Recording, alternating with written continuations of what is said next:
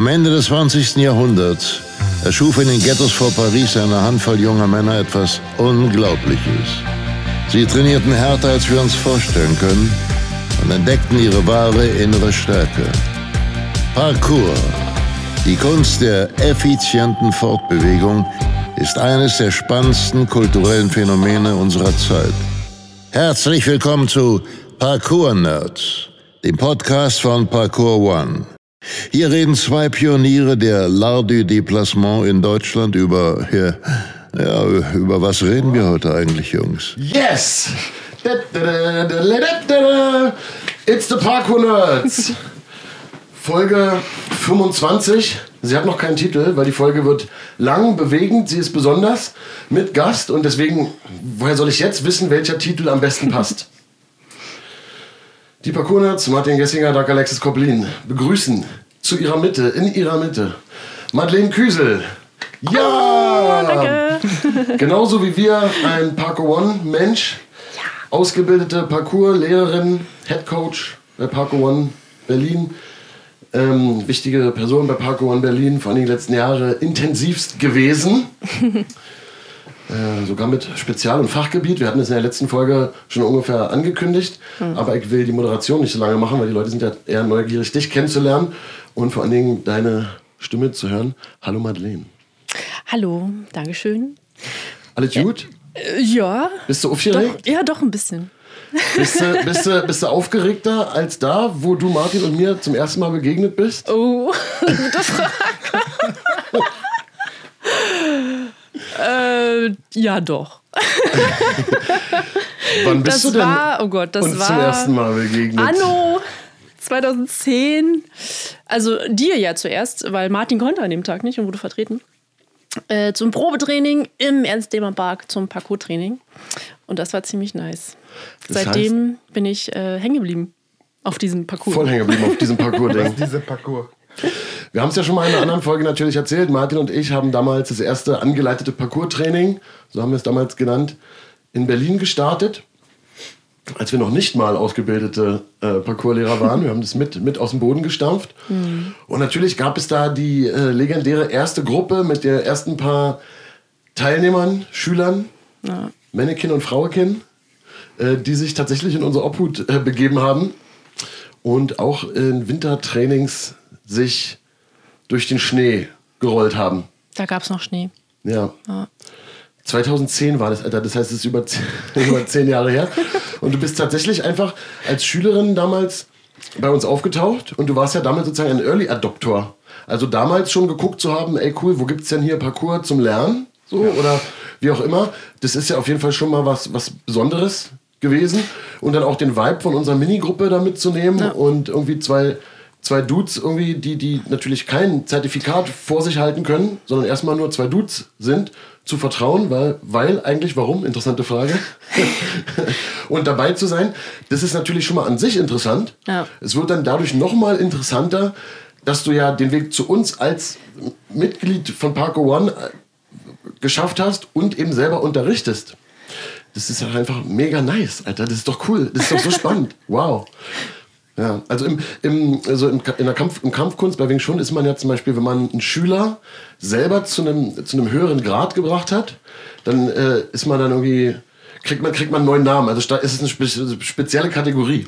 Also kriegen wir vielleicht, sollten wir uns mal für uns einen Rang ausdenken, weil äh, Menschen, die bei uns Schüler waren, selber zu Lehrern werden. Das ist doch, das ist doch. Parkour-Nerds. Das bedeutet doch was. Die heißen die dann. Ah, ja. so. Das stimmt. Herzlich willkommen bei den Parkour Nerds. ähm, ja, und natürlich auch, äh, wie gesagt, letztes Mal habe ich gesagt, du hast den Hut dafür auf, das klingt irgendwie total dumm, das ist eine dämliche Formulierung. Du hast ein Fachgebiet bei Parkour One auch. Das ist Staffel 3 hier bei Parkour Nerds äh, sind ja die großen Themenkomplexe. Zum einen unsere Werte und zum anderen auch mentale Gesundheit. So, das hat natürlich irgendwie auch mit Werten zu tun. Alles ist verknüpft. In der letzten Folge haben wir über Ideale, Werte, Glaubenssätze schon gesprochen. Ähm, da habe ich auch ab und zu mal anklingen lassen, dass bestimmte Dinge, über die wir bei den Werten gesprochen haben, auch zum Beispiel in Therapiekonstellationen auftauchen. Vieles, was bei Parcours irgendwie wichtig ist, kann im Guten und im Schlechten konstruktiv äh, bei Therapien auftauchen. Und das ist dein Fachgebiet. bei uns. Zum einen äh, ist es äh, dein Fachgebiet auch als, als Lehrerin. Du, hast, äh, du bist doch außerhalb von Parcours professionell in diesem Bereich tätig. Achso, du meinst jetzt nicht nur als Parcours-Lehrerin, sondern Genau. ah, Ich ja. meine den Mhm. mentale Gesundheitsbereich. Genau, als Genesungsbegleiterin. Genesungsbegleiterin. Ex-In-Genesungsbegleiterin, genau. Ex-In nennt sich das Programm, in dem man das ähm, lernen kann und dann auch daran arbeitet. Und als Genesungs Genesungsbegleiter bist du ähm, jemand, der selbst auch Erfahrung hat mit psychischen Krisen, aber eben auch mit äh, ja, dem Umgang damit, auch wie, wie kann man davon genesen, wie kann ich damit umgehen. Und ähm, dann kannst du als Genesungsbegleiter auch andere Menschen, die gerade selbst in akuter Krise sind, begleiten, unterstützen. Und das habe ich auch die letzten Jahre gemacht in einem Team ähm, von der, ähm, vom Vivantes Neukölln, wo wir Menschen begleitet haben, die, ja, denen es gerade äh, akut schlecht geht, in welcher Form auch immer, also auf der seelischen Ebene. Und die zu Hause bleiben und von uns besucht werden jeden Tag und dort quasi zu Hause behandelt werden. Und das habe ich auch die letzten Jahre gemacht. Die sogenannte stationsäquivalente Behandlung. Eine relativ neue Behandlungsform, genau. Cool. Vielleicht können wir da, da, da gehen wir später noch mal ein bisschen mehr darauf ein, was ich auch schon in der letzten Folge angekündigt habe. Genauso wie ich bist du auch selber Betroffene, also du hast doch Erfahrung mit äh, einer Erkrankung gemacht. Ähm, wollen wir auch später noch mal ein bisschen genauer darauf eingehen. Das heißt, wir haben viel vor uns heute. Es wird eine bisschen längere Folge. Vielleicht habt ihr schon eine Abspielzeit gesehen, ihr kleinen Füchse und kleinen Stolche da draußen. Ähm, sicherlich auch nur ein Anfang mit dir zu sprechen. Du kommst bestimmt auch mal wieder. Das heißt, wir pressen gar nicht alles in eine Folge. Ähm, trotzdem wird die Folge dick. Ja, Martin, macht, Martin so, hat gerade so schelmisch Madeleine angezeigt. Das ist, it depends. Es kommt darauf an, ob du wirklich noch mal wiederkommst. Ja, Martin ist ja, Ja, so ich auch muss ja auch Chef. gucken, ob ich wiederkommen will. Ne? Ja? Also. Oh Gott, oh Gott, oh Gott, oh Gott. ähm, ich weiß nicht, jetzt heutzutage ist es äh, trendy, Triggerwarnungen auszusprechen. Ich wollte gerade Twitterwarnungen sagen. Tri Tri Auch. Manchmal auch zu empfehlen. ja, Twitterwarnung auch, toxisch, da bin ich nicht dabei. Aber äh, Triggerwarnungen ähm, ist irgendwie Trend. Also wenn man irgendein heikles Thema anspricht, was Leute, die traumatisiert sein könnten oder irgendwas Schlimmes erlebt haben, irgendwie triggern könnte, dann muss man vorher mal sagen, Achtung, ihr könnt getriggert sein, es kommt vielleicht das Thema. Theoretisch könnte dann auch schon die Nennung ja, der Trigger sein. Aber klar, bildliche Beschreibungen oder so, die können natürlich was auslösen, aber ich will, was ich nur sagen will, ist, ich will keine Triggerwarnung aussprechen, aber wenn wir schon jetzt sagen, dass wir über das Thema mentale Gesundheit sprechen, dann sprechen wir natürlich über mentale Gesundheit und wenn ihr euch irgendwie instabil fühlt, nicht ganz auf dem Damm seid, wenn ihr sehr, sehr negative Gedanken habt, dann sprecht da bitte mit jemandem äh, drüber, sucht euch Hilfe, Vertrauenspersonen, professionelle Hilfe, Sorgentelefone, was auch immer. Dafür sind wir nicht die richtige Stelle. Wir sind hier ein Parkour-Nerds-Podcast, auch wenn wir jetzt heiße und ernste Eisen anfassen. Und wenn es euch schlecht geht, dann hört vielleicht diese Folge jetzt nicht, sondern erst dann, wenn es euch besser geht. Vielleicht ein kleiner Tipp, keine Ahnung. Ansonsten seid ihr aber auch eure eigenen Chefs. Also macht einfach, was ihr wollt, ihr kleinen Mäuse. Sehr gut. Back to the History. Throwback 2010. Es ist ein kalter Wintertag.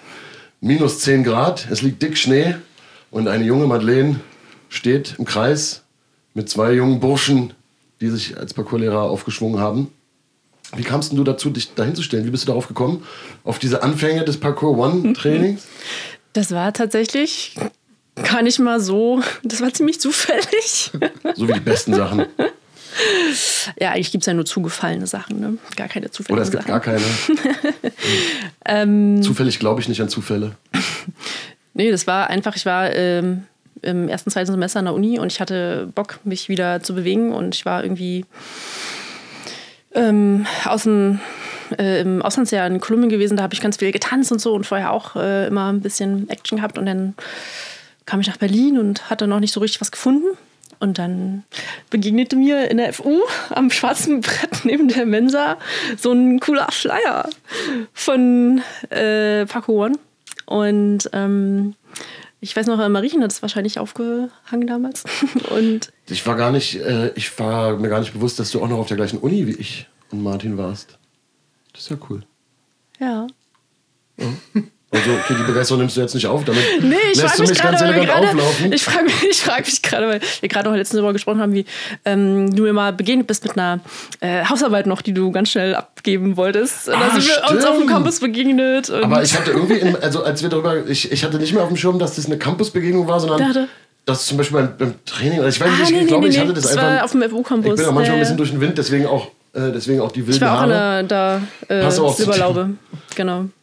Ja, also schwarzes Brett an der Uni, krass.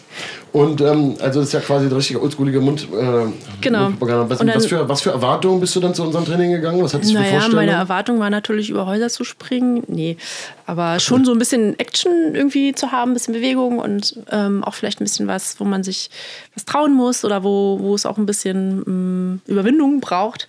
Und ich war gerade irgendwie in einer sehr guten Stimmung und äh, ich dachte mit vo- voller Energie und dachte, okay, das, ich glaube, das traue ich mich jetzt mal. Das äh, probiere ich mal aus. Ich wusste natürlich auch noch nicht genau, dass ich, dass man eben nicht super mutig und waghalsig sein muss, um irgendwie mal mit Parcours anzufangen, sondern es kann ja quasi jeder beginnen damit. Ähm, und dann bin ich da mal hin zum Probetraining.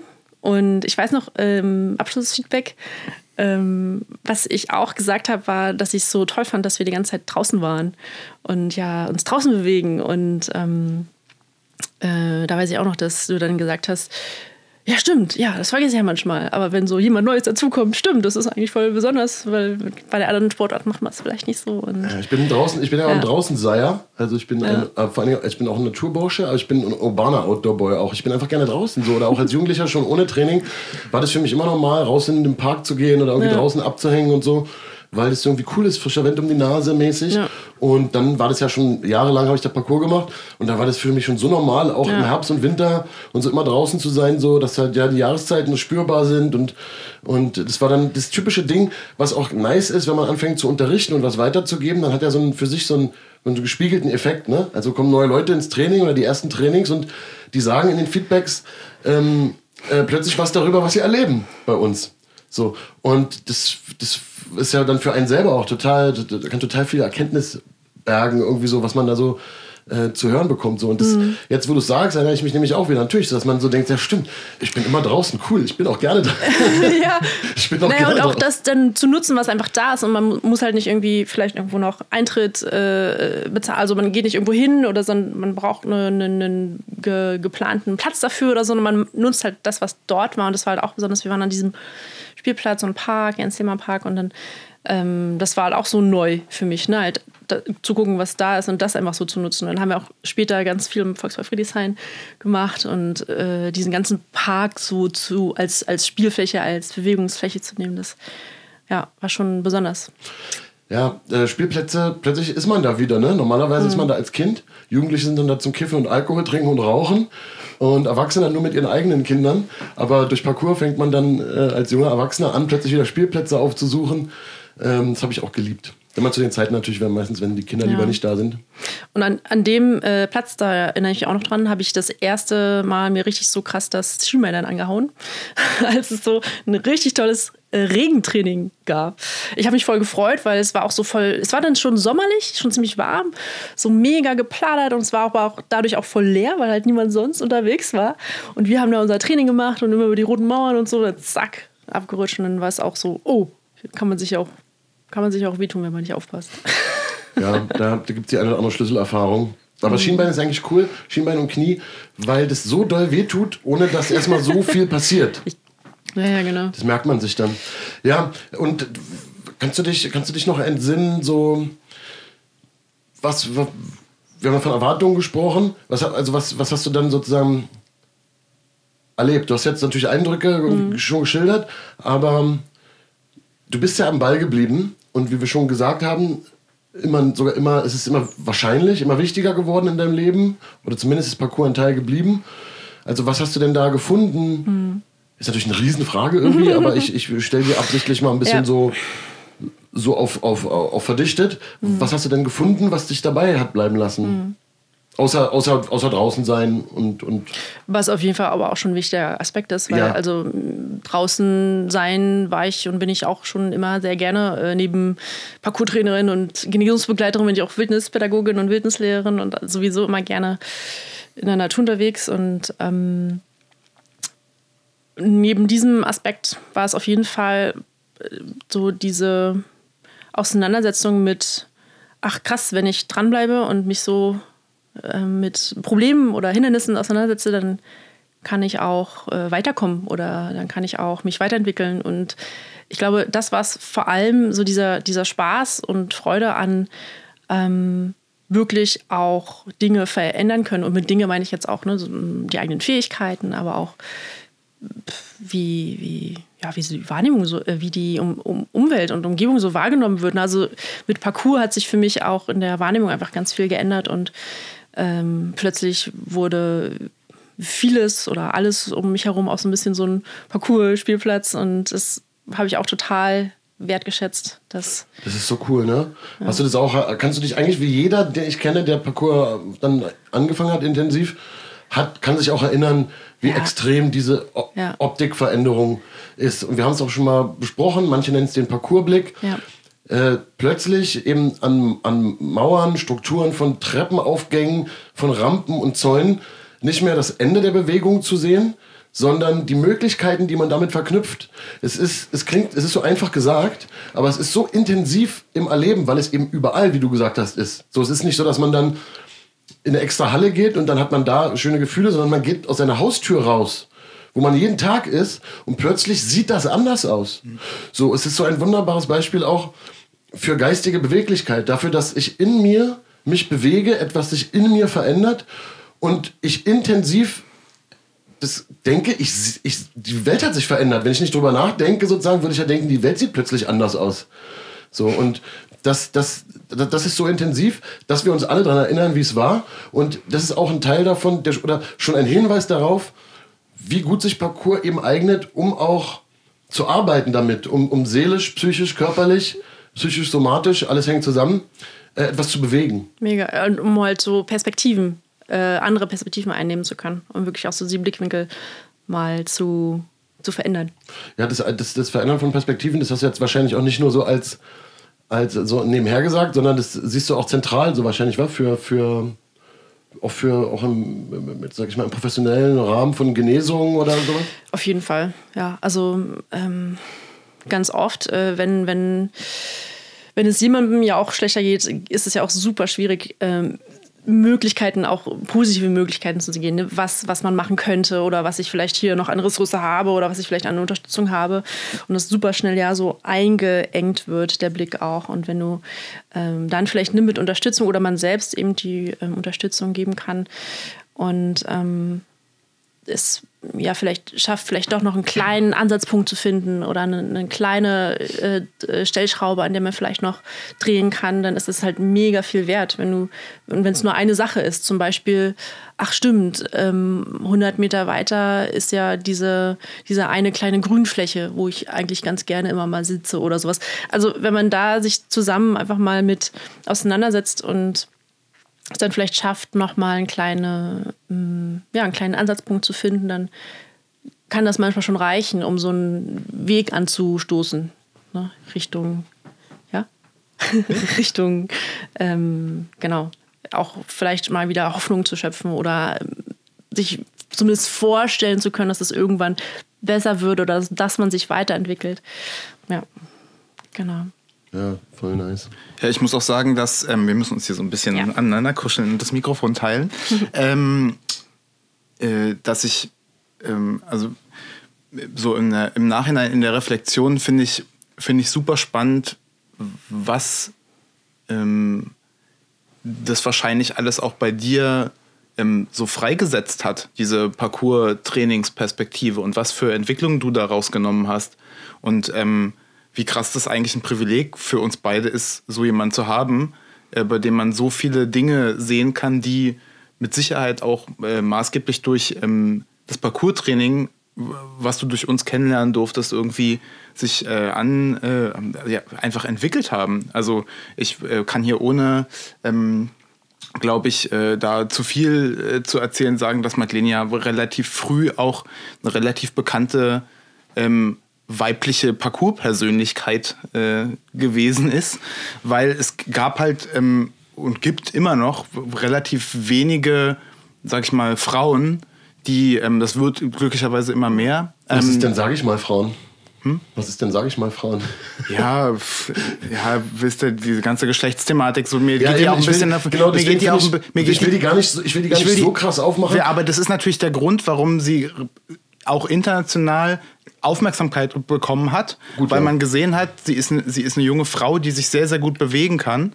Und ähm, äh, das hat und das hat aber für mich, ich finde das Coole, dass es nicht nur im Parcoursbereich so ist, sondern dass du darüber ja auch ganz, ganz viele andere Interessen ähm, entwickelt hast und dich insgesamt mit Körperlichkeit und Bewegung und dem Ganzen auseinandergesetzt hast und mit, mit Achtsamkeit und was dazu noch alles gehört. Und ähm, ich fände auch super spannend, mal so die Perspektive ähm, zwischen Parcours und Wildnispädagogik und wie das so zusammenhängt und so zu hören. Ähm, aber vielleicht führt das zu weit für heute. Aber ich bin mir ganz, ganz sicher, dass da ganz viele Sachen eben zusammengehören. Und ich freue mich total, dass Parcours da auch in so ein so ein Spark gegeben hat am Anfang. Und das finde ich einfach nur cool. Also es Props einfach an Madeleine für das, was sie damit alles so gemacht hat bis jetzt schon. Erfolgreich gemacht hat. Na dann okay. lass, lassen wir die einfach mal hinüber, hier runterrieseln, wie, wie angenehmen warmen Regen. Was, was, was hast du dazu so? Was waren deine Assoziationen, als Martin dich gerade gepropst hat? Ähm, Oder bist du sprachlos? Ja, also vielleicht so ein bisschen, wo ich jetzt, also Vielleicht bin ich jetzt unsicher, wo, wo, wo, wo, wo wir jetzt weitermachen können oder wo ich jetzt weiter. Ja, das ist ja meine soll. Aufgabe. Das ist ja meine Aufgabe. War, ein bisschen soll ich da jetzt, war da jetzt eine Frage drin? Nee, ich habe mir schon gedacht, ich habe mit Absicht den Ball so ein bisschen rübergespielt, weil ich, ist schon klar, das ist meine, als Moderator natürlich meine Aufgabe. Ähm, Natürlich, natürlich ist Madeleine auch eine Pionierin, so wie wir auch, auch wenn du bei uns in einem, äh, in einem, in einem, in einem regulären Training angefangen mhm. hast. Das spricht nur für, für die, die, die angeleiteten Trainings, dass es da auch oder besonders da möglich ist, sein persönliches Potenzial selber äh, zu entfalten. Und dass es ansonsten mir halt immer wichtig ist, natürlich zu sagen, Parcours for Humans, also für Menschen, egal äh, Menschen welcher Art, Parcours umsonst und draußen. Es sei denn, ein Profi soll es euch beibringen, dann müsst ihr den wahrscheinlich ein bisschen bezahlen aber Parcours umsonst und draußen und auch for Humans. Und wir teilen hier immer unsere Erfahrungen mit und unsere Erfahrungen sind für je, sollen für jeden, auf jeden übertragbar sein, der irgendwie in der Lage ist, sich da zu connecten. Und genauso, ähm, genauso soll es mit Madeleines Erfahrung sein. Und ähm, ja, aber natürlich bist du auch natürlich als Frau äh, natürlich noch mal, noch mal mehr Pionierin irgendwie. Und ich meine, es gibt so wenig Leute, die so viel Parcours-Erfahrung haben über die Jahre. So wenig Leute, die dann auch noch über die Jahre äh, didaktische Erfahrung haben, also in der Vermittlung von Parcours. Und dann sind es natürlich, was heißt natürlich, aber es sind nun mal äh, hauptsächlich Männer und natürlich hast du dann bist du noch mal Pionierin mit Sternchen, Sternchen. Ähm, ansonsten ist mir aber eben die Message Parcours for Humans so wichtig und unsere Perspektiven sind für jeden, der Bock hat, egal äh, was für was für jemand, äh, sich da irgendwie connecten können. So ne und deswegen will ich darauf einfach nur nicht so nur nicht so rumreiten, aber es ist nun mal eine Truth. Ja, das ist das da schon, aber ist doch schon, du bist eine, eine, eine Wegebnerin. Kommst du nicht raus aus der Nummer. ja, genau. Also natürlich auch nicht irgendwie so ich alleine. Also ich glaube, da wird es mir schnell unangenehm, wenn es so, wenn ich da so alleine irgendwie vielleicht hervorgehoben werde. Aber nee, nee, nicht du ähm, alleine natürlich. Nee, nee, nee. Genau und äh, aber ja, also klar, äh, wenn ich jetzt auch in Berlin, natürlich gibt es da auch so Sachen, die wir, ich gemeinsam ja auch mit äh, Marie und Clara auch so mit äh, gegründet habe, Marie Fechner, Clara Enge, ähm, die, die, die FAM, diese ne, Female Movement Event, wo wir uns auch so monatliches Treffen, offenes Treffen, ne, wo wir uns auch gefragt haben, hm, ist das eigentlich, wollen wir das? Ne, weil wir wollten natürlich auch nicht ähm, das dann irgendwie abtrennen, ne, von dass es Parcours für Frauen geben muss oder so, ne, dass es dann nur Frauengruppen gibt oder so, in denen man trainiert aber trotzdem so, so wenigstens vielleicht so eine Anlaufstelle oder so einen Austauschraum zu schaffen, ähm, wo es vielleicht doch manchmal anders ist, wenn man dann doch nur unter Frauen oder Mädchen Stichwort oder solche, die sich, als, ne? die sich als solche verstehen, ähm, äh, bewegen kann, das äh, war doch ganz gut und angenehm. Und ähm, bis jetzt Corona war es auch äh, immer gefragt und besucht und ist eigentlich ganz schön. Ja. Ja, Finde ich nice. Ja, das, das, natürlich ist es irgendwie eine extra Folge. Also, wie gesagt, mir ist es so wichtig, diese Parcours ist for everybody, für jeden dass ich das irgendwie auch selbst in der Folge eigentlich nicht extra aufdröseln will. Ich weiß aber, dass wenn wir uns natürlich vielleicht in Staffel 4 das mal vornehmen und mhm. zum Beispiel du kommst nochmal oder du kommst mal mit Marie oder wie auch immer, wir das Setting machen mhm. und man spricht einfach mal darüber und auch über einfach für eure, einfach, dass ihr mal von euch erzählt, wird es für viele Leute super ähm, interessant sein. Und es ist auch interessant, weil wir in Parcours reingestartet sind, natürlich mit von Anfang an, das ist für jeden. Aber wir haben ja nicht gesagt, wir machen jetzt hier einen coolen Männerclub auf, sondern wir haben uns über jeden und jede und so gefreut. Ja. Interessantes Thema, wahrscheinlich für viele Leute darüber zu sprechen, aber ich will es halt nach hinten schieben, weil erstmal sollen alle verstehen, dass es alles, alles, alles für alle ist. Finde ich gut.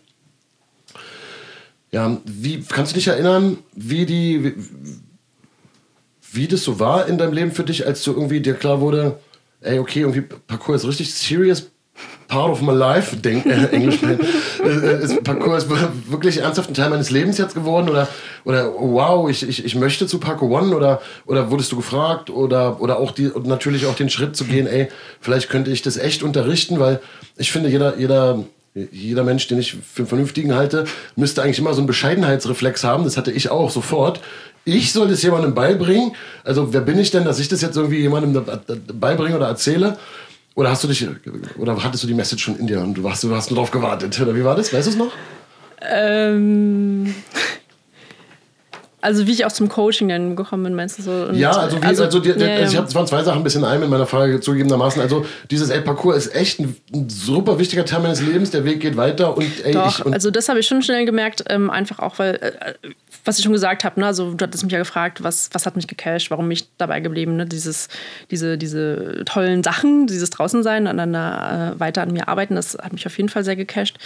Neben natürlich auch noch äh, nicht zu vergessen, das äh, hatte ich, hätte ich vorher noch auch dazu sagen können, dieses Community-Ding und zwar für sich alleine trainieren, also für mich selbst alleine weiterkommen, aber natürlich auch ähm, von anderen Unterstützung bekommen, selbst unterstützen können. Also das fand ich auch immer total toll ähm, dieses ähm, Community Spirit vertreten ist und ja auch weltweit. Also ich bin dann, ich bin einfach dann auch sehr schnell sehr viel in, auf internationalen Gatherings gewesen und Austausch und so weiter. Das hat mich Spannende schon, Geschichten ziehen am Horizont dieses Podcasts ist von, auf. Fontainebleau nicht zu vergessen. Oh ja, und, oh mein Gott. Oh ja. ähm, das hat mich super geprägt und auch sehr begeistert und ähm, es ist tatsächlich so. Also viel wurde einfach daran ausgerichtet auch, ne, bis hin zu Urlaube oder, oder manche, manche Freunde vielleicht, die damit nichts zu tun hatten in meinem Umfeld, haben auch nicht verstanden, dass ich sage, ich fahre in Urlaub eine Woche Dänemark und da ist es aber krass hartes Training so jeden Tag. So, Klar, das war ja für mich auch, also, über, also 15 Jahre lang musste ich nicht in Urlaub fahren, äh,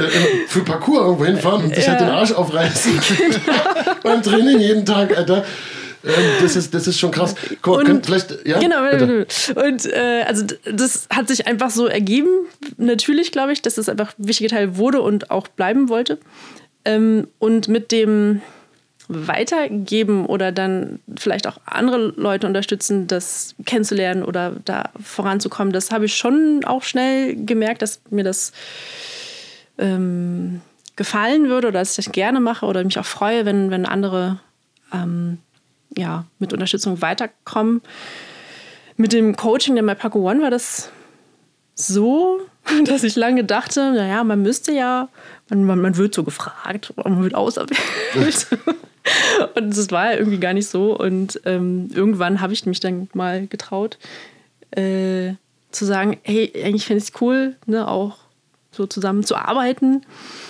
Und dann fanden das alle cool und dann haben wir das gemacht. Welches Jahr ungefähr? 14. 2014, ja. Mega. Da war, das war die Zeit, wo ich noch, 2014 habe ich noch sehr regelmäßig aktiv gearbeitet, mhm. aber 2013 war die erste Tour mit SDP, mit meiner Band. Und das war so die, genau die Übergangszeit. 2015 war, wo ich gemerkt habe, ich kann das aktives Trainer oder Lehrer sein mit, mit, äh, mit, dem, mit dem Mucke nicht mehr vereinbaren. Und es war dann genau die Zeit, wo deine Rolle mhm. bei Parko One und Parko One Berlin immer größer wurde. Haben wir so uns den Staffelstab sozusagen halb in die Hand gereicht, äh, übergeben. Ja, genau, also das war so Indirekt. Ende 14 und dann habe ich aber erst 15 erst auch. Ah ja, dann haben wir uns sogar direkt den Staffelstab eigentlich in die Hand gegeben, das stimmt. Ja, ja. Aber ich, ja, das 15 erst mit der Ausbildung ange, ange, angefangen. Das war ganz spannend, weil Anfang 15 fing, äh, kam ich in diese seelische Krise rein und dann war das eigentlich genau zu dem Zeitpunkt, wo ich ja auch geplant hatte, dann später die Ausbildung zu machen und so. Und das hat ja dann doch erstmal ganz schönes Loch reingerissen. Und ich dachte so, äh, Moment, ist das jetzt noch, kann ich das jetzt überhaupt noch? Und ähm, dazu kam, ich hatte dann auch dadurch körperlich ganz schöne Veränderungen äh, zu ertragen, mit so Medikamenten ganz viel also in der Bewegung eingeschränkt und ganz viel Übergewicht gehabt und so, ne? Und ich kam mir voll doof vor irgendwie dann. Ich hatte voll die Selbstwertprobleme dann beim Parcours-Training, ne? Äh, noch äh, authentisch und begeistert zu sein, wenn ich selbst eigentlich äh, das Gefühl hatte, hä, ich kann ja eigentlich gar nichts mehr oder ich ja. komme gar nicht zurecht. Und zu dem Zeitpunkt war das dann, hat das halt mega gegriffen, dieses Community-Ding und die Unterstützung von den Leuten um mich herum und natürlich ganz wichtig, Paco One-Menschen, äh, die dann so ein bisschen stellvertretend für mich da die Unterstützung und auch die Zuversicht übernommen haben und mich da auch so ein bisschen ähm, mitgezogen haben. War krass. Also da möchte ich auch nochmal an der Stelle darauf hinweisen. Ich meine, ähm, wir kennen uns alle aus natürlich vom Training und das ist privat mhm. und Parcours, aber wir sind eigentlich auch ein Arbeits- was heißt eigentlich? Wir sind auch in Arbeit, kennen uns aus Arbeitszusammenhängen. Wir haben richtig viel zusammen gearbeitet. Ist das gerade Arbeit? Ist das gerade Arbeit? Ist das Kunst oder kann das weg?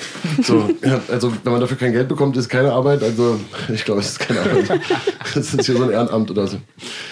Ähm, aber man, wir, man, äh, es klang ja schon durch, also wenn jemand, äh, auch wie ich, mit meiner Biografie, mit meinem Beruf und auch, auch wie ich schon genannt habe, auch mit, äh, mit äh, mit äh, psychischen Erkrankungen, also das heißt mit, Depres mit einer Depression, die ich überwunden habe und so. Und so viele Jahre schon ja bei Parkour One bin. Und du ja eben auch mit deiner ganz eigenen mhm. Geschichte. Und für uns beide erstmal Parkour für uns selber immer da war und geholfen hat. Und auch Parkour One für uns immer noch stabil da ist. Und auch wir auch weiterhin da arbeiten können, oder für Parkour One arbeiten können, da ich jetzt durch diese Arbeit hier mein, ähm, mein Gesicht, meine Stimme und meine persönliche Geschichte auch für Parkour One nach außen trage dass das überhaupt alles möglich ist in, in so einem Rahmen, das spricht natürlich, das, ist, das spricht natürlich sehr, sehr viel für unser, für unser Konstrukt und für das, was wir zusammen so geschafft haben.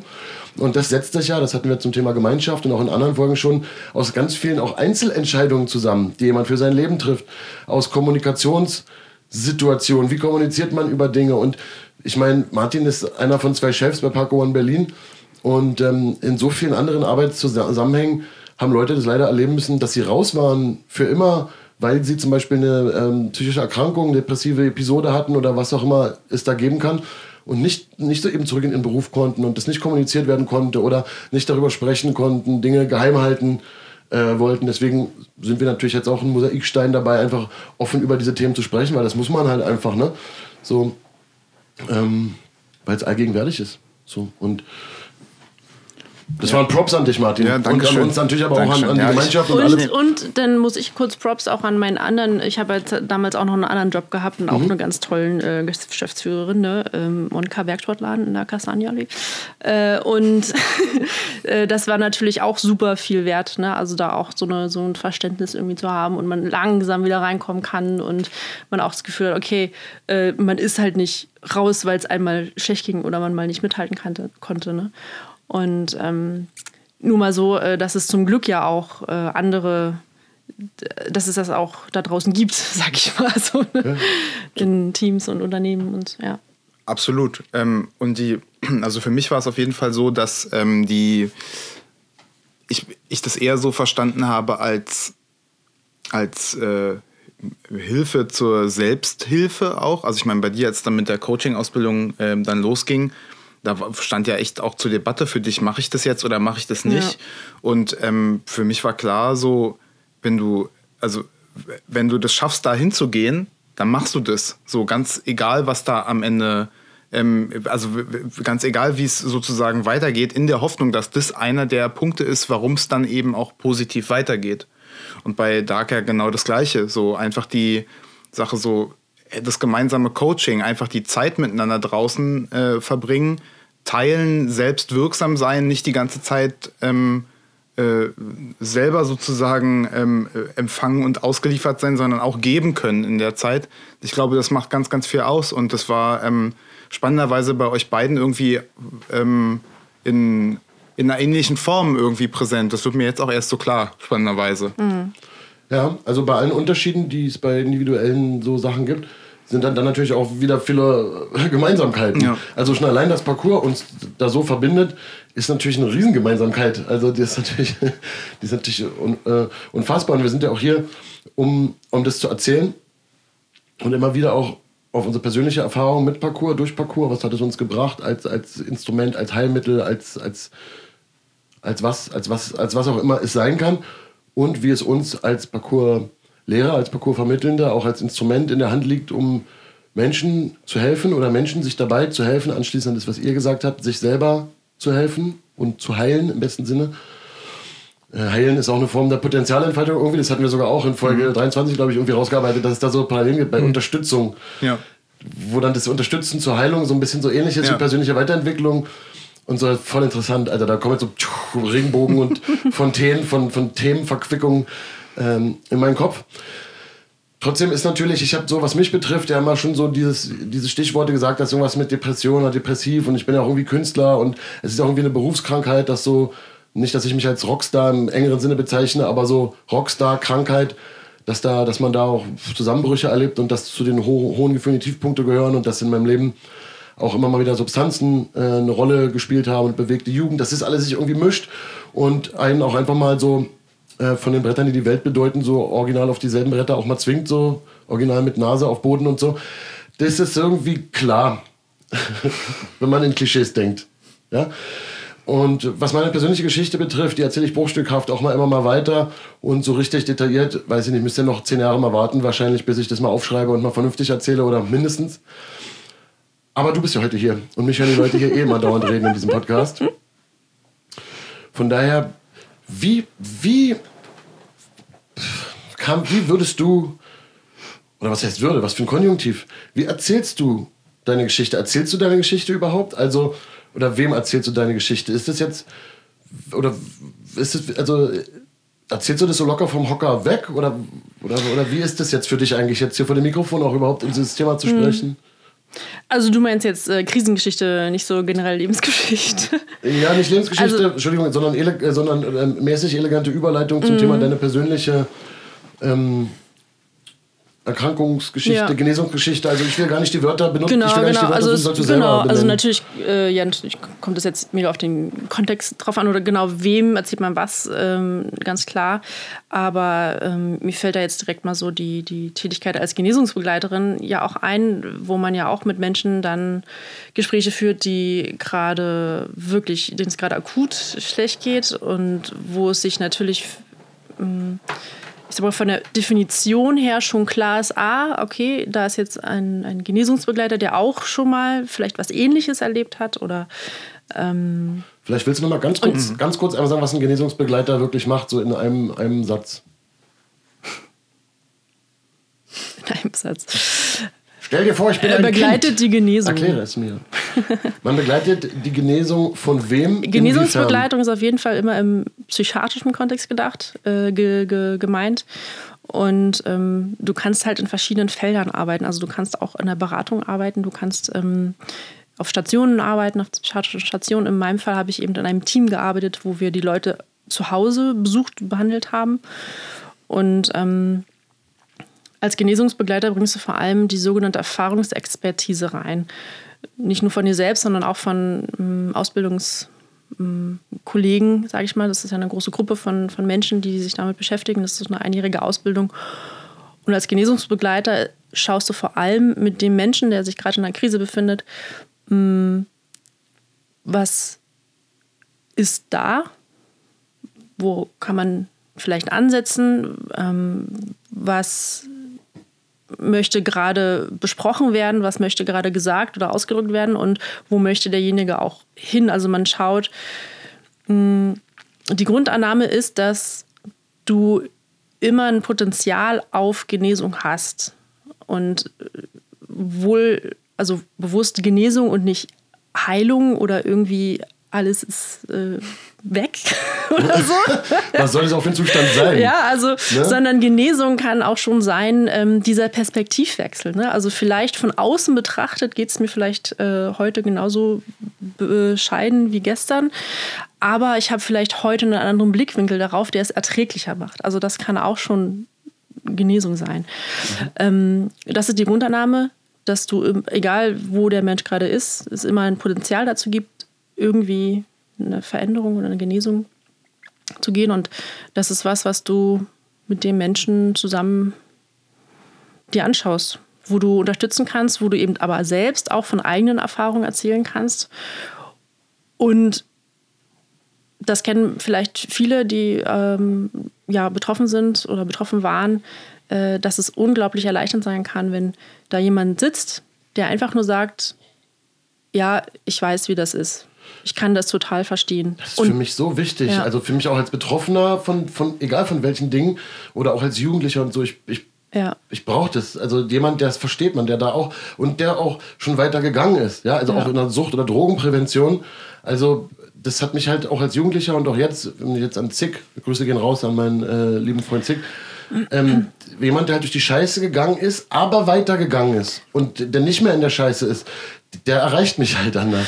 Ne? Genau, und es ist oft einfach schon, dass da jemand sitzt, der schon mal eine Krise hatte und mh, dem es danach besser geht und der da jetzt sitzt und arbeitet und einem Beruf nachgeht und anderen Leute äh, unterstützt, das alleine, alleine schon manchmal diese Tatsache, dass diese Person da sitzt, äh, kann schon Hoffnung geben und Mut spenden und ähm, ist alleine auch schon Beweis dafür, dass das keine ähm, Endstation sein muss oder keine Einbahnstraße oder nicht so ein, auch keine, keine, keine Brandmarke sein muss. Oh, ich habe ich bin jetzt psychisch erkrankt und das wird den Rest meines Lebens so sein oder ich werde den Rest meines Lebens irgendwie dieses Label tragen oder sowas, sondern dass, ja, dass es Hoffnung auch auf Veränderung gibt und ähm, und in dem Zusammenhang, da ähm, erzähle ich natürlich auch oder äh, erzähle, ähm, wenn es passt, von meiner Geschichte. Ähm, dass ich auch an einem Punkt war, wo äh, es einfach gar nicht mehr weiterging, aus so einem wirklich äh, wörtlichen Tiefpunkt, ähm, wo ich auch lange in der Klinik war und auch War das vorher war das, war das schleichend? Also, oder, oder hast du, hatte ich das, hatte ich das wirklich so auf kaltem, kaltem Fuß im Leben quasi erwischt? Dachtest du damals, äh, als, als es irgendwie losging, also war das ganz langsam Stück für Stück? nee, gar nicht. Oder war alles voll eigentlich voll in Ordnung und dann war plötzlich anders? Naja, nö, voll in Ordnung nicht, weil es war, also war halt schon so eine, ja, schon eine schwierige Phase, sag ich mal, aber dass das so umkippte, das war schon so von, von, von jetzt auf gleich. Und äh, bei mir war das so, dass ich ähm, ziemlich ähm, psychotisch wurde und ganz viel ähm, man dann auch ja, so Sachen äh, gedacht hat, die man vielleicht sonst nicht denkt oder die andere nicht so verstehen oder dass man auch Sachen sieht, hört, die nicht äh, von anderen wahrgenommen werden. Und das war schon ziemlich so von heute auf gleich und wie so eine, wie so eine kleine Explosion. Ähm, und äh, ich war auch super schnell, äh, also innerhalb von zwei Tagen dann auch in, einer, in psychiatrischer ähm, ja, Begleitung auf einer Station und bin da dann auch eine- erstmal eine ganze Weile geblieben. Ne? Also ein paar Monate, weil das war dann schon, äh, hat dann sehr lange gedauert, da erstmal wieder auf so ein, äh, ja, auf so ein Funktionslevel. ja, nee, ja, so, so, so, genau, auf so eine, oh Gott, in Anführungszeichen normale, äh, dieses schwere Wort. Ähm, ja, um ein bisschen zurückzukommen, sage ich mal. So in die Realität vielleicht, die ich vorher gewohnt war. Ja, ich finde es halt, Genau. ich es halt super wichtig, auch, auch von mir aus, weil ich werde ja von nach außen oft wahrgenommen, so als sehr positiv und ener- energetisch und lustig und so. Mhm. Das ist für witzig, ne? So mäßig. Ne? Und Leute, die mich näher kennen und die in meine Musik genauer reinhören, die, die hören und sehen auch die anderen Seiten bei mir.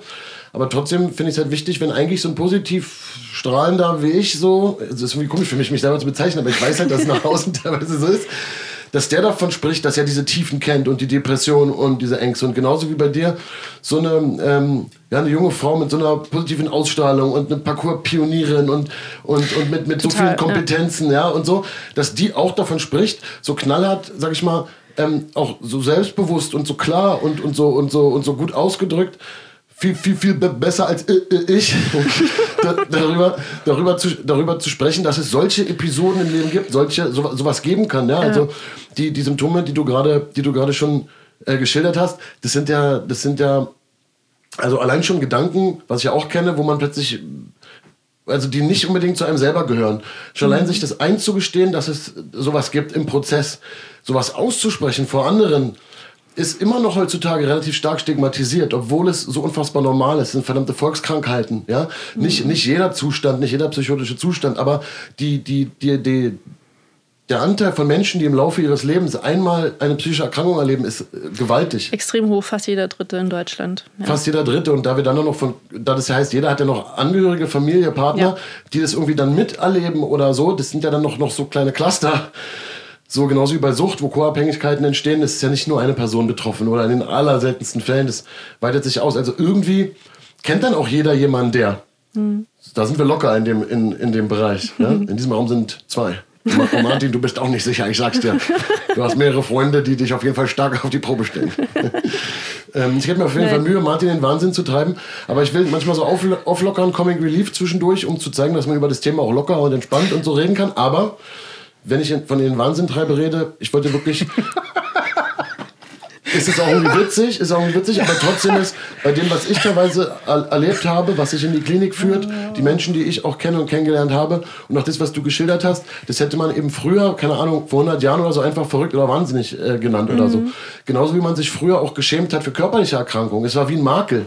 Ganz früher war es Gott. Ist irgendwie ist, ich bin schlecht. Ich schäme mich dafür, dass an meinem Körper was nicht funktioniert. Oder ich schäme mich für, mhm. für, für die krumme Nase oder das verbrannte Ohr oder was auch immer. Ja? Body-Shaming-mäßig. So für schlimme Entstellungen oder so. Das, ist immer besser geworden, dass man verstanden hat, das ist nicht der ganze Mensch hinter dieser Hülle, das ist anders. Diese Menschen sind oft besonders wertvoll, sogar durch den Weg, den sie gegangen sind, den sollte man sogar zuhören.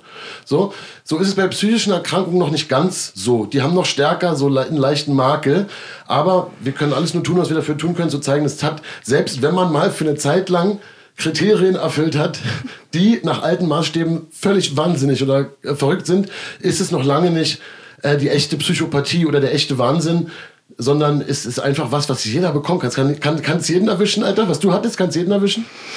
Meinst du? Also ich glaube, dass äh, niemand äh, 100% safe ist. Das glaube ich schon. Ähm, und das sind natürlich unterschiedliche Faktoren. Ne? Es sind auch Anlagen, es sind auch irgendwie äh, Anteile, aber es sind eben auch äh, die Lebensumstände, es sind eben auch Sachen, die passieren und die Sachen auslösen können. Und ähm, das ist tatsächlich was, was ich auch doch gerne vielleicht so an, an Message mitgebe, ähm, weil es gab jetzt natürlich auch immer schon mal so Weiterbildungskontexte und so, ähm, dass man sich dem schon bewusst ist, dass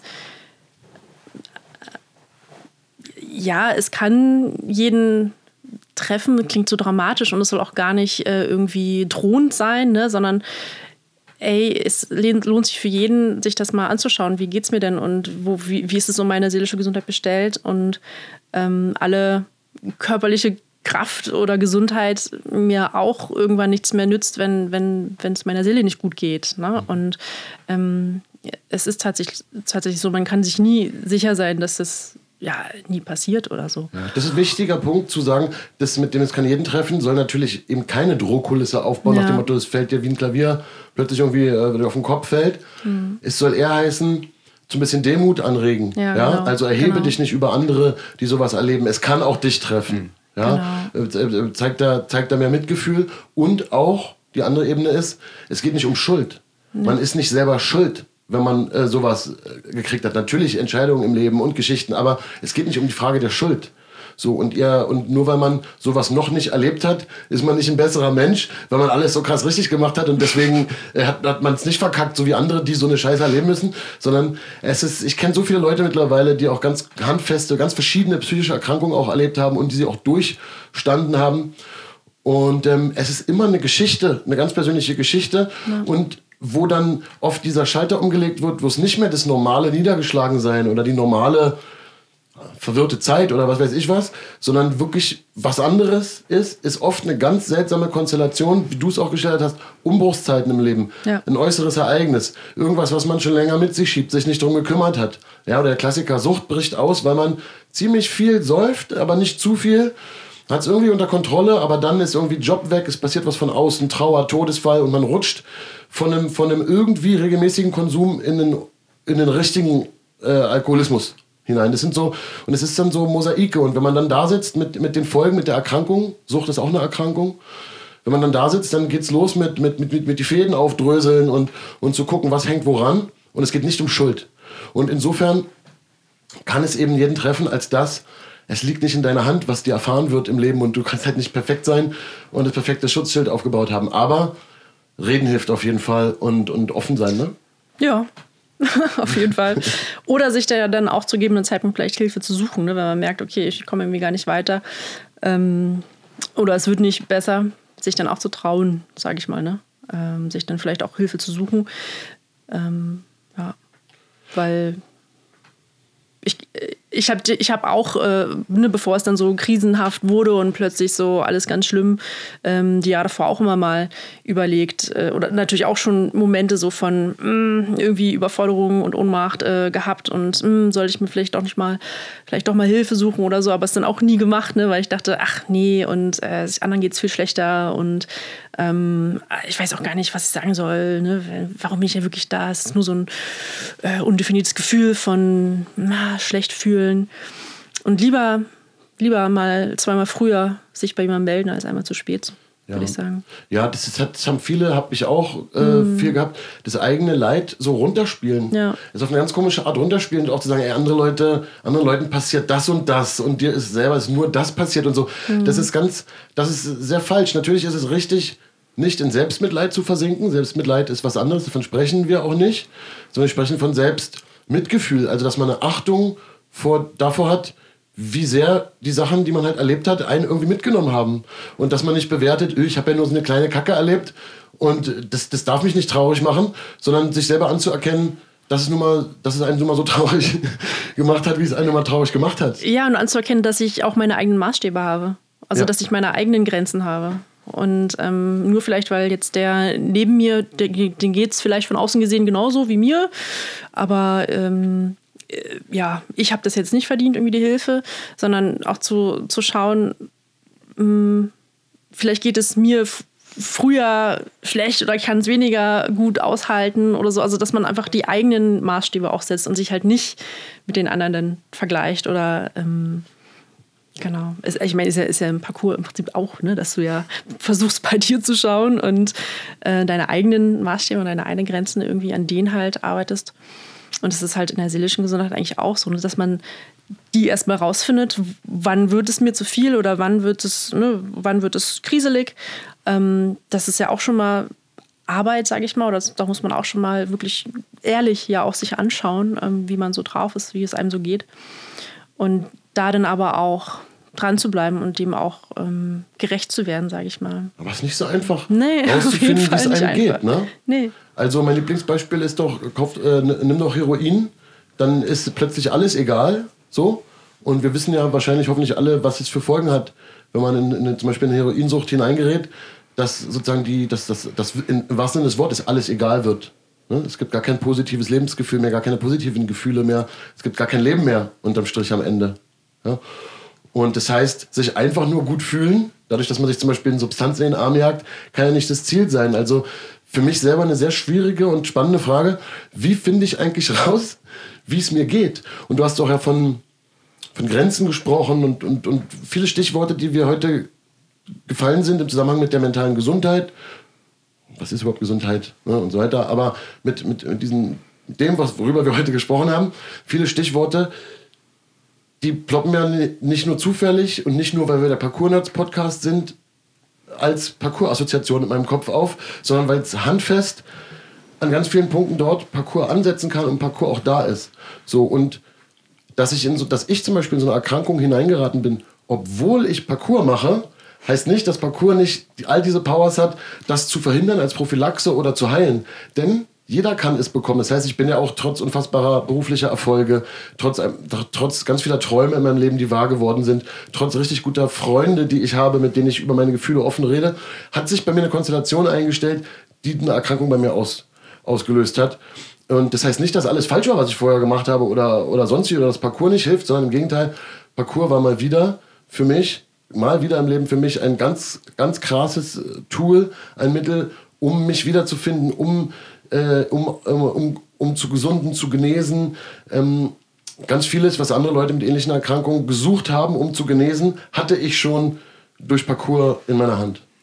Ich habe nur gerade, als ihr gesagt habt, äh, ist ja gar nicht so einfach rauszufinden, wie es einem geht und so. Ne? Das ist was, was man halt, wenn man, wenn man sich darüber nicht im Klaren ist, dass das eine Option ist, dann geht es einem halt so, wie es einem geht und man reflektiert es äh, gegebenenfalls gar nicht. Und in jedem Training machen wir das am Anfang. Ne? Dieser Fokusteil am Anfang ist ein ganz dezidiertes Tool für, schau mal, was heute so in dir vorgeht. Du hast dich jetzt warm gemacht, jetzt geht's los mit der, jetzt kommen gleich so die, die wichtigsten Teile vom Training, die Hauptphase geht gleich los so. Vorher, klar machen wir da Balanceübungen und alles Mögliche in diesem Fokus und äh, generieren auch Skills dadurch natürlich. Aber es ist eben auch ein ganz konkreter Skill, in dieser Zeit zu lernen, in sich reinzuschauen und zu gucken, was ist gerade mit mir los ähm, bin ich vielleicht ein bisschen fahriger heute oder habe ich total viel Energie oder ähm, äh, steckt mir noch die, äh, die Hausarbeit von gestern in den Knochen, die ich bis um 23.47 Uhr geschrieben habe. Oder, oder, oder. Und das ist, also, das war nur ein Beispiel, wo ich so dachte, ja, da ist es ja. Ne, es ist eine ganz bewusste Entscheidung, das im Training zu machen bei uns. Und ähm, ja, Punkt. Ja, natürlich. Also es, es ist aber natürlich für alles kein Automatismus. Das nee. heißt, natürlich kann man irgendwie Parcours machen nach irgendwelchen Maßstäben mhm. und trotzdem irgendwie dann nicht das als Achtsamkeit quasi, also mhm. als, als Instrument, um nach innen zu horchen, nutzen. Aber wir in unseren angeleiteten Trainings, unseren Klassen versuchen es natürlich genau das zu tun. Mhm. Und für einen selber, ja, weiß nicht, wie das Leben halt, ob man es schafft, ob man es kann oder nicht kann. Ich kann zum Beispiel sagen, ich habe voll hart trainiert, auch als ich in die Erkrankung reingegangen bin. Aber ich habe die Achtsamkeitsaspekte, die im Parcours liegen, die habe ich runtergefahren, einfach weil ich innerlich gar nicht mehr so feinfühlig sein konnte in der Zeit. Ähm, hätte ich es getan, hätte ich gemerkt, einfach stärker gemerkt, dass es mir nicht so gut geht. Das hätte mich aber auch nicht automatisch dann geheilt oder so. Das hätte nur, es wäre nur eine Möglichkeit gewesen, um das zu spüren. Ähm, ich habe dann zum Beispiel einfach nur, um es zu erzählen als Erfahrung, wie gesagt, den, den, den harten Aspekt von, von Parcours-Training, den Workout-artigen Aspekt auch, den sich verausgaben Aspekt, den, den, den auch ein bisschen so rauskommen aus allem, aus den eigenen Gedanken auch rauskommen, den habe ich da verstärkt in der Zeit. Und habe dann den Achtsamkeitsteil runtergefahren, der ja nicht nur bei Balancieren ist, aber da ist er besonders eindrücklich. Also allein schon, ey, wow, wie wackelig bin ich, in die, Fuß, in die Fußsohle reinzuspüren. Da hast du schon Sachen, die Leute aus die, die Erfahrung mit Therapie, Psychologie oder Meditation, Achtsamkeit haben, hören es vielleicht sofort. Da geht schon richtig mit Bodyscan fast los. Ja, so nennt man das da. Den haben wir automatisch immer früher unbewusst gehabt und ihn in unser Trainingskonzept nach Trust mit eingebaut. Also das in die Fußsohle spüren, von welcher, so, wo sind die Kanten meines Körpers? Du bist in Gedanken, oder wir sind in Gedanken oft so weit weg von dem, was gerade im Moment spürbar wird und die spulen sich und sind mit Erwartungen, mit Ängsten und äh, da ist man so drin, vor allem im Alltag, in, heute in diesen getriebenen Zeiten, die so viele Unsicherheiten auch, auch bieten, dass die es einfach mal so runterkommen, so dumm es sich für viele anhört oder banal für manche sich anhört, dieses anzufangen, der Fußsohle mal zu spüren, was fühle ich gerade. Oder auch zu merken, ey, ich kann das eine Sekunde machen und dann kommt der erste Gedanke, was ich heute Nachmittag noch zu tun habe. Ich kann nicht mal fünf Sekunden mich auf das Gefühl meiner Fußsohle konzentrieren. Das einfach nur mal sich dem auszusetzen und anzuerkennen, dass das so ist. Und es ist bei mir oft so und es ist ganz krass in der Zeit so gewesen und es ist bei vielen auch so, das, ist, das, ist ganz, das kann ganz konkrete Therapiearbeit sein und das ist bei Parkour ganz natürlich hm. dabei und von uns ja. auch bewusst eingesetzt. Hm. Das ist mega spannend, weil bei mir war das halt komplett andersrum, wie ich mhm. mit Parkour umgegangen bin in der ähm, Zeit. So, also mh, lange Klinik, dann wieder langsam zurück äh, nach Berlin und gewohnte Umgebung.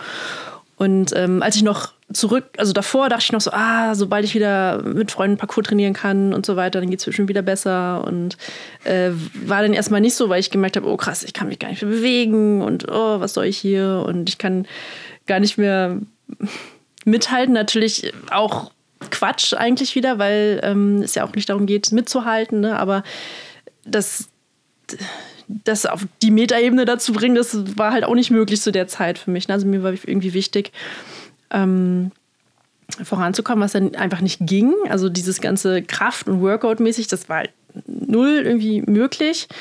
Äh, und wenn ich dann was gemacht habe, war es dann eher so kleinere Flow-Sachen oder Balance oder ähm, ja, und bis hin zu ich glaube, das merke ich erst so in den Jahren danach, also so neuerdings, dass, glaube ich, das, was mich am meisten so durch diese schwierige Phase auch dann, das ging halt so über ein bestimmt über ein Jahr, wo ich hart an mir arbeiten musste, sage ich mal, um da rauszukommen, ähm, war, glaube ich, dass das Wichtigste eher diese, diese Soft Skills von, von Parcours äh, an was dran zu bleiben und auch die Erfahrung zu machen, okay, es gibt Situationen, wo du erstmal denkst, krass, da komme ich ja nie rüber. Oder das ist ja viel zu weit zu springen. Oder nee, das ist, werde ich, werd ich nie rankommen. Und dann aber doch dran zu bleiben und ähm, Geduld mitzubringen und immer wieder zu wiederholen, vielleicht auch noch Unterstützung zu bekommen und dann irgendwann eines Tages so diese, diese, diese Bewegung oder diesen Sprung einfach doch machen kannst, obwohl du zu Anfang dachtest, das geht gar nicht. Ähm, und das einfach mehrfach schon gemacht zu haben, ne, in den vier, fünf Jahren, die ich einfach schon im Parcours drin war, ist äh, unglaublich wertvoll gewesen. Und ich bin mir sicher, dass das unbewusst mit reingespielt hat. Ne? Also etwas, was erstmal oh, mega weit weg und gar nicht möglich erscheint, dann doch irgendwann möglich wird, hat mich auch irgendwie ähm, den Glauben daran nicht verlieren lassen. Also irgendwie gab es immer so eine Stimme in mir, die gesagt hat, ja, ist jetzt alles scheiße, aber irgendwie musst du durchhalten, aushalten und dranbleiben. Irgendwie wird es bestimmt irgendwann besser. Und das gab es irgendwie. Dieses Grundvertrauen, dieses Urvertrauen war irgendwie da. Und auch wenn ich vielleicht vorher schon als Mensch ein Urvertrauen hatte, habe ich durch Parcours das nochmal richtig ähm, aufbauen können. Und das hat es auf jeden Fall sehr gut genährt, die Jahre davor.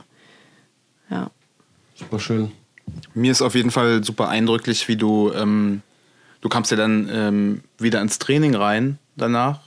Dann ja, warst du bei mir stimmt. in der Klasse. Ja, stimmt. Ähm, und äh, wir waren ja auch oh einmal beim, beim, genau, beim International Gathering waren wir auch zusammen. Ja. Und ähm, das war ja die Zeit, wo du, wo es so. Ähm, das war noch die Zeit, wo ich erst gecheckt habe, wie wenig ich, so wie schlecht es mir eigentlich geht, ja, so körperlich. Ja. ja. Und ähm, ich kann mich sehr, sehr gut daran erinnern, wie, äh, wie ich das natürlich beobachtet habe und festgestellt habe, wie krass das ist, dass du das aushältst. Also man hat gesehen, wie du darunter leidest und du trotzdem gesagt hast, nee, ich ziehe das jetzt hier durch. Und ähm, ich fand, das, das äh, hat, mir, hat mir übelst krassen also Respekt abgenötigt. Ich, ähm, also ich fand das absolut faszinierend und ich hatte natürlich auch ähm, ja, Mitleid mit dir, mit der Gesamtsituation, aber ich wusste, okay, ich kann da jetzt eigentlich auch nichts weiter tun, als dir, ähm, also als da sein und dir diesen, diesen Raum geben, da wo du bei mir im Training bist und wir fahren da zusammen nach Gerlo und das, ne, diese ganze ähm, Sache. Mhm. Ähm, weil die Arbeit, die musst du halt letztendlich dann auch alleine tun. Und ich, ähm, äh, das ist auf jeden Fall was, was ich äh, hier an dieser Stelle oder heute insgesamt auf jeden Fall auch noch loswerden wollte.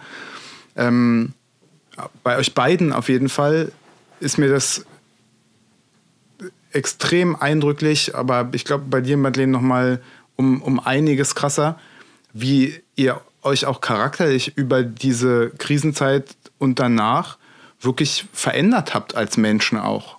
Und ähm, also bei dir finde ich es find völlig faszinierend, weil ähm, mir fällt es schwer, mich daran zu erinnern, wie du früher mal warst. Ähm, weil ähm, glaubt mir, wenn ich euch sage, ihr, die ihr da zuhört, Madeleine ist wirklich ein anderer Mensch geworden. Und ähm, das hat ganz, ganz viel mit der Arbeit an sich selbst zu tun, an ihr selbst zu tun, glaube ich, durch sie selbst. Und ähm, äh, ich will, äh, und damit meine ich nicht ein, ein, ein, ein, ein, ein anderer Mensch im Hinblick auf Du meinst, sie ist eigentlich viel mehr wahrscheinlich der ja. Mensch geworden, der sie eigentlich ja, sein, das, sein, ja, sein möchte und sein sollte. Also von so einem kleinen Mäuschen, was ganz süß ist und total fasziniert ist von allem, zu einer extrem... Zu einem großen Mäuschen, was nicht mehr süß ist. Zu einer, zu einer extrem krass... Mann, lass und mich das doch mal sagen. Mehr machen kann. ganz unbeweglich wird. Selbstbewussten Frau, die ihren eigenen Weg geht und ähm, ganz, ganz offen auch mit den Sachen umgehen kann, die, die halt... Ähm, die halt auch Probleme sein können für einen selber, die halt vorher so eben keine Rolle spielen konnten oder durften. Und ich finde, da gehört so viel Stärke dazu. Und ähm, du machst es ja auch, du gehst ja auch viel offensiver mit diesen ganzen Dingen um, die früher halt da so nicht so präsent gewesen sind.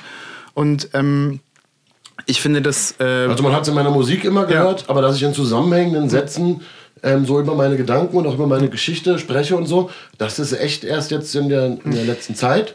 Also vor allem hier bei Parko Nerds ja. und auch erst in der letzten Zeit.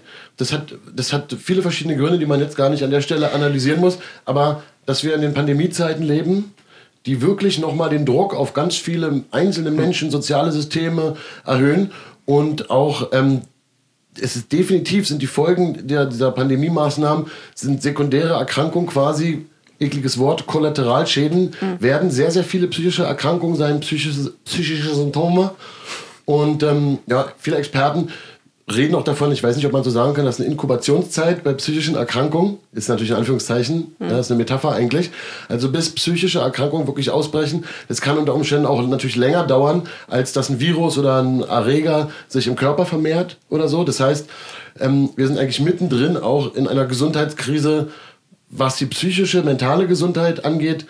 Körper und Geist hängen unmittelbar zusammen, das kann man gar nicht so richtig trennen. Und irgendwie finde ich es einfach umso wichtiger, einfach darüber zu sprechen, von den persönlichen Geschichten, die persönlichen Geschichten erzählen. Es gibt kein Allheilmittel, es geht eher darum, die eigenen Geschichten offen zu erzählen. Ja, und äh, nicht zu vergessen, dass es auch einen mega heilsamen Effekt haben kann. Also, dass offen darüber zu sprechen mhm. kann, wohlgemerkt. Also es ist, ist kein, für, für manche vielleicht nicht. Aber ähm, das war für mich auch unglaublich wichtig, dann irgendwann mal Mm, naja, halt nicht mehr so zurückzuhalten, weil natürlich kommt auch kann auch Scham eine Rolle spielen und man möchte das nicht so zeigen oder dann ich muss auch ich musste jetzt schon öfter an eure Folge denken, wo ihr über Leistung redet. Äh, ich werde nicht dem Leistungsanspruch gerecht und ich habe so ich bin so schwach oder so. Ähm, aber sobald ich auch angefangen habe, auch im, im Umkreis, natürlich im, im, im, eigenen Umfeld, da offener darüber zu sprechen oder auch über Therapie und wo es wo ich so ja, was ich so erlebt habe, ähm, habe ich eigentlich noch nie die Erfahrung gemacht, dass dann eher zurückgeschreckt wurde, wovor man ja, wovor ich vielleicht auch Angst hatte oder man irgendwie abgelehnt wird oder so, sondern äh, sich eher dankbar gezeigt wurde und manche sogar selbst dann inspiriert waren, offen zu sein über mhm. ihre ich habe danach so viel auch von, von anderen Menschen erfahren, äh, ja. die auch schon mal Erfahrungen gemacht haben und vorher aber nicht so darüber gesprochen haben. Und okay. das ist eher immer nur ähm, ja, heilsam gewesen und eher, ähm, eher nochmal verbindender. Und das, ich finde das nur gesund. Ja, ich kann, ich kann diese Aufforderung und dieses äh, äh, Plädoyer nur nochmal unterstreichen. Auch so im Privatrahmen, wenn ich, gehe ich gern voran, wenn ich irgendwie Künstlerkollegen treffe. Man trifft sich natürlich weniger in Pandemiezeiten, logisch, aber wenn es doch mal dazu kommt, äh, Privatraum erzähle ich immer davon, spreche es an, äh, nicht nur mit Künstlern, auch mit anderen Menschen. Und ganz, also es ist eigentlich immer so, dass die Leute mit ihren eigenen Geschichten dann kommen. Haben selber ihre Geschichten von so einer Zeit oder wie sie sich jetzt gerade fühlen und fühlen sich, fühlen sich erleichtert, dass jemand vorgeht und das anspricht. Und eben, das, das, das, kann, das, kann, das kann einfach beruhigen, das, das zu spüren. Ähm, geschätzter Kollege von mir, Kurt Krömer, Satiriker, Comedian, äh, Kabarettist, wie auch immer, Schauspieler man das nennen möchte, ist ja auch in die Öffentlichkeit gegangen mit seiner mhm. Depressionsgeschichte. Und ich habe mit ihm persönlich auch darüber gesprochen und ihm Props gegeben, wie wichtig ich das finde und so. Mhm. Und er hat mir auch nochmal gesagt, dass auch er nur positives äh, Feedback bekommen hat von Betroffenen oder Angehörigen, wie auch immer. Also hier nochmal die Unterstreich Unterstreichung des Appells, ja. über diese Themen zu sprechen. Jeder redet darüber, Alter, wenn er an diesem Bein gebrochen hat und was er alles nicht machen konnte wegen dem gebrochenen Bein und wie doll es wehgetan hat und was dann der Arzt gesagt hat und wie ja. die Narkose war und wie der Gips war und wie es unterm Gips gestunken hat. Also über alles reden die Leute, wenn es sowas ist. Und deswegen weg mit dem Stigma bei den psychischen Erkrankungen. Sonst finden wir auch nicht raus, was los ist. Denn es ist nicht alles nur Individualgeschichte. Es gibt auch handfeste gesellschaftliche, zeitgeschichtliche ähm, Faktoren, wie die Pandemie, wie die technischen Umwälzungen, die wir erleben, Unsicherheiten im Berufsleben, ähm, kleine Familien. Ein Glück sagst du das jetzt zum Schluss, weil sonst würde ich jetzt den ganzen Podcast nur darüber reden. Ja, zum Glück nicht, Alter. Gesellschaftskritik, ah. Aber nein, weil es große Umstände gibt, die unter Umständen bei uns allen, dieses ganze Handy-Gegucke, ich will es jetzt nicht so aufmachen, mhm. aber es gibt ja sehr viele Dinge, die uns alle betreffen, die unter Umständen mit dafür verantwortlich sind, dass so viele von uns so was erleben in unterschiedlichen Ausprägungen. Und wenn wir nicht darüber sprechen untereinander, ey, ist es für dich auch so? Wie geht's dir? Was hast du erlebt? Wie sollen wir dann überhaupt nur rausfinden, was los ist und wie sollen wir es dann loswerden? Total. Und ich finde da jetzt auch nochmal wichtig, dass man, also nochmal bei diesem Leistungsgedanken, ne, also wenn man keine Gegenbeispiele bekommt oder wenn auch immer nur die, die schöne, schillernde Seite gezeigt wird, ähm, das füttert ja nur noch diese Illusion von alles muss perfekt sein und alles muss nur funktionieren und wenn irgendwas nicht funktioniert, dann ist es halt schlecht oder versagt.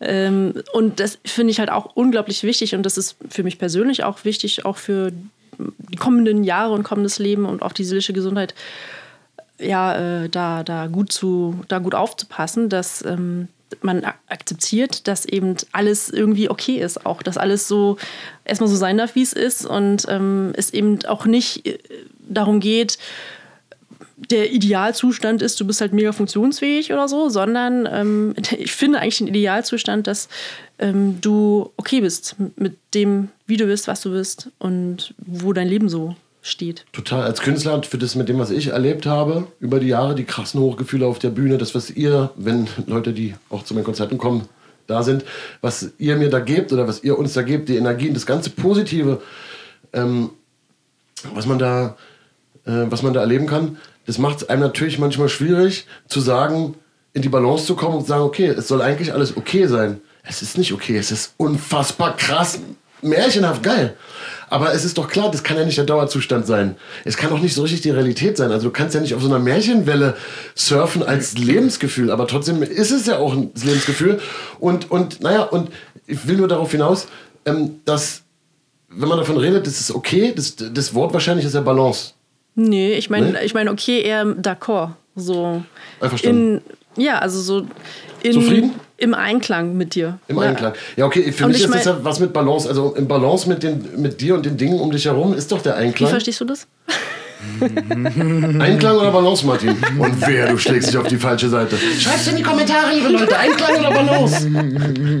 Balance. Ja. Ähm, ich wollte auf was ganz anderes raus. Oh nee, bitte Martin. Nee, Martin, wir kommen gerade mit so einem guten Gefühl aus der Folge. Ja, ja, ja, du willst schon aus der Folge rausleiten, dabei wollte ich heute das Fazit ziehen. Nein, für mich ist es auch eher Balance. Aber hey, wir reden hier über jetzt war wieder Leistung und so weiter und dass das so ein Hemmnis ist, ne? Und ich, da könnte ich ja stundenlang drüber reden, haben wir auch schon stundenlang drüber geredet. Okay, ähm, dieser Podcast ja, hier. hier auch.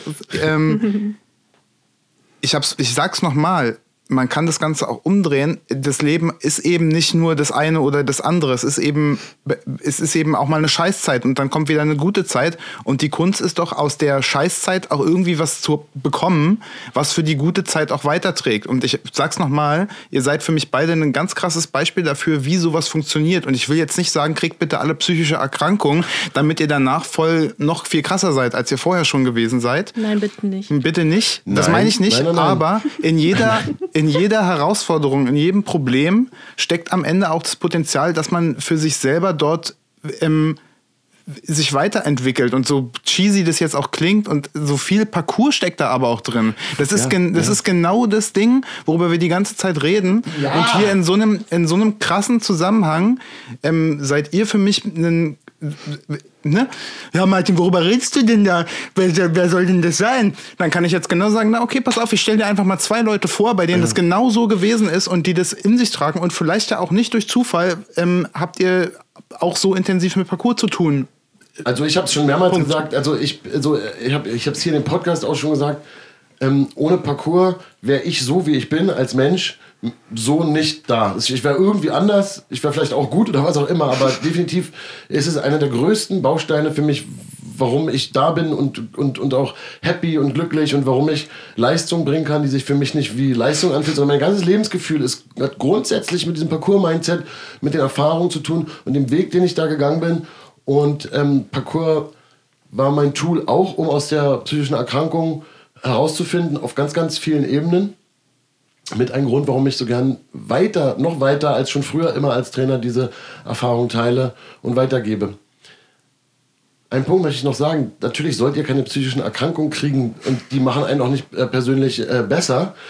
Ähm, das ist natürlich logisch. Nur wenn man eine psychische Erkrankung erlebt und die einen wirklich niederzwingt und einen, und einen dazu zwingt, okay, du musst es jetzt, du musst es machen, du musst es angehen und du das auch ernsthaft annimmst, dieses Angebot des Schicksals oder so, das zu tun, ist dann natürlich, bist du natürlich gezwungen, dich mit Sachen bei dir selber auseinanderzusetzen, vor denen man normalerweise eher zurückschreckt, wenn es einem so ganz gut so gefühlt geht. Dann fässt man diese heißen seelischen Eisen oft nicht an. Und erst wenn einen quasi das Schicksal und die Umstände einen mit der Fresse in diesen Dreck reindrücken, sagt man, okay, dann stelle ich mich dem jetzt. Ein Appell, das auch zu tun, wenn es einem nicht so scheiße geht. Eine Möglichkeit auf jeden Fall Parcours-Training.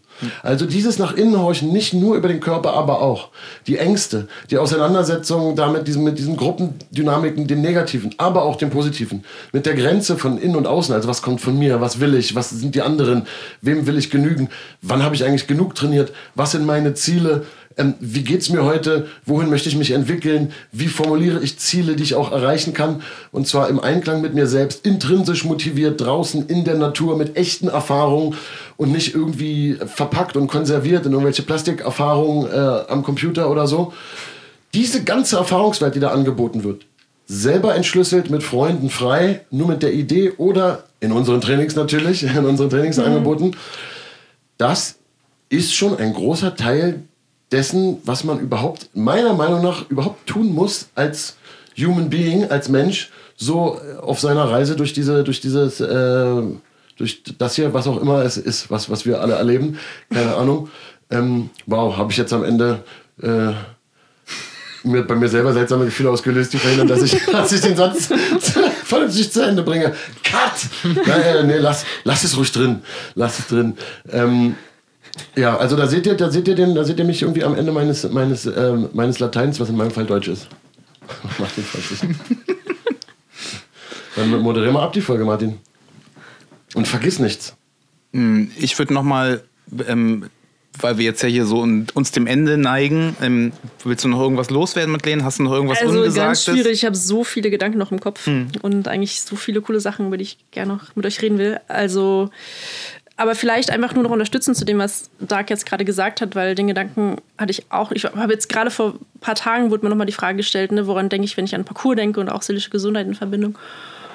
Und da musste ich auch daran denken, die Art, also wenn man sich mit ähm, auch die seelische Gesundheit anschaut ne, und daran arbeiten möchte, äh, die, die Art, wie man halt Hindernisse begegnet, ähm, finde ich anders. Ne? Man geht halt nicht drum herum oder man ignoriert es nicht, sondern es ist ja so krass, dass äh, Trasseure, die freuen sich ja irgendwie, wenn irgendwas schwierig ist.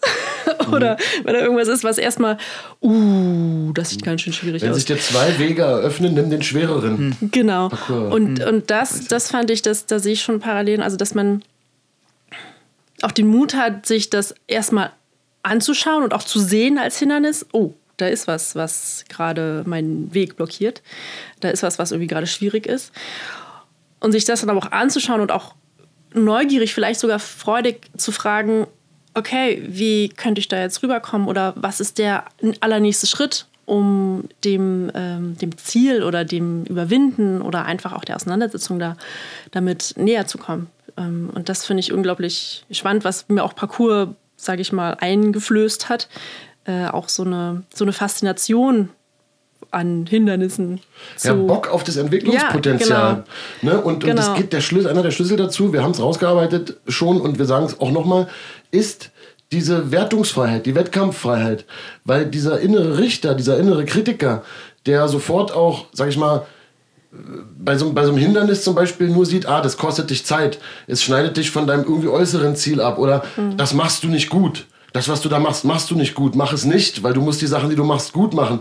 Das schneidet dich von dem Mindset ab, wo du sagst, geil, schwierig, Entwicklungspotenzial. Wenn ich da durch bin, was bin ich dann für eine geilere also Version von mir? Und zwar nicht im mhm. Sinne einer bescheuerten Selbstoptimierung in Leistung, sondern für mich selber eine, ja. eine entspanntere, eine zufriedenere ähm, Person. Und wieder ein Stückchen mehr so Freiheit sich erarbeitet. Genau, da geht es unterm Strich natürlich äh, ja. um Freiheit. Und die man sich dann nicht finanziell erarbeitet mhm. oder, oder sonst wie oder auch nicht die Freiheit von etwas, sondern auch die Freiheit ja, zu ja. etwas, die Freiheit dazu, etwas zu tun und selbstgestaltet sich zu arbeiten. Und dieser Spruch, mit dem, wenn sich dir zwei, wenn sich dir zwei Wege eröffnen, nimm den schwereren, den habe hab ich auch schon lange in meinem Gepäck und auch durch Parcours.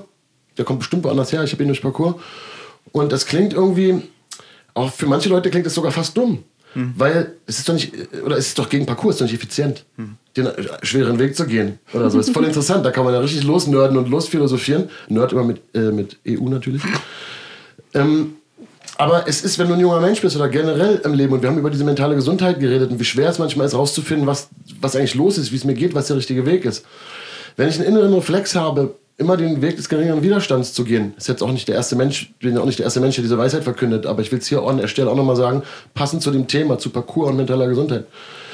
den einfachen Weg des geringen Widerstands zu gehen, ist die Gefahr sehr groß, dass ich Fehler begehe und vor denen, vor meinem Entwicklungspotenzial sozusagen wegrenne. Wenn ich mir einen Reflex, einen positiven Reflex innerlich irgendwie schaffe, oder Reflex, Mechanismus oder ein Mindset anarbeite, wo ich sage, ey, da wo es irgendwie schwieriger wird, wo es ein bisschen, wo es ein bisschen rough wird, ein bisschen, ich sehe ein Struggle für mich, dass ich da anfange darauf irgendwie auch Bock zu haben, das kann mir helfen, dass ich mich in Richtung von Problemlösungen bewege, wo ich noch gar nicht wusste, dass ich da ein Problem habe oder ich wusste gar nicht, dass ich da hin wollte. Ich bin eigentlich da lang gegangen, weil da war so ein vorgezeichneter, einfacher Weg. Und da war wie so ein geiler Dschungel oder wie ein krasser Parcourspot mit tausend Möglichkeiten, wo ich noch gar nicht sehen kann, wie ich da durchkomme. Aber ich habe irgendwie das Gefühl, ich will mal gucken, ob es geht. Und das ist natürlich der Weg, da, da, da ist das, da ist da, da, da ist so viel drin für einen persönlich. Nicht um anderen zu gefallen, sondern damit einem irgendwie, es irgendwie nicer ist. Ich habe eine, äh, ich, ich muss gerade an eine Frau denken, mit der ich auch schon ganz ähm, tolle Körperarbeit gemacht habe und sie sagt immer, äh, es gibt keine Probleme, es gibt nur Themen. Mhm. Unser heutiges Thema war Parcours und seelische Gesundheit und persönliche Krisenerfahrungen und äh, notre was... thème aujourd'hui c'était euh, Bla. la santé mentale et le parcours und was? Ich wollte Ja. die simultan übersetzen. Ich Ach dachte, so. irgendwie habe ich so an Sendung mit der Maus gedacht mit so, und das war Französisch. Keine Ahnung. Also ihr, das- ihr seht, es ist schon sehr fortgeschritten hier die ganze Aber das Sache. ist nicht simultan, sondern nacheinander. Nein, wenn man kurz danach anspringt zu sprechen und, und, und Meine Damen und. Herren, ich bedanke mich für die Aufmerksamkeit. Hier kommt schon irgendeine Musik bei mir an. Äh, Das ist immer, wenn man hier auf Danke, der Seite Madeleine. sitzt. Bis zum nächsten Es war Mal. mega cool. Für die Einladung. Tschüss.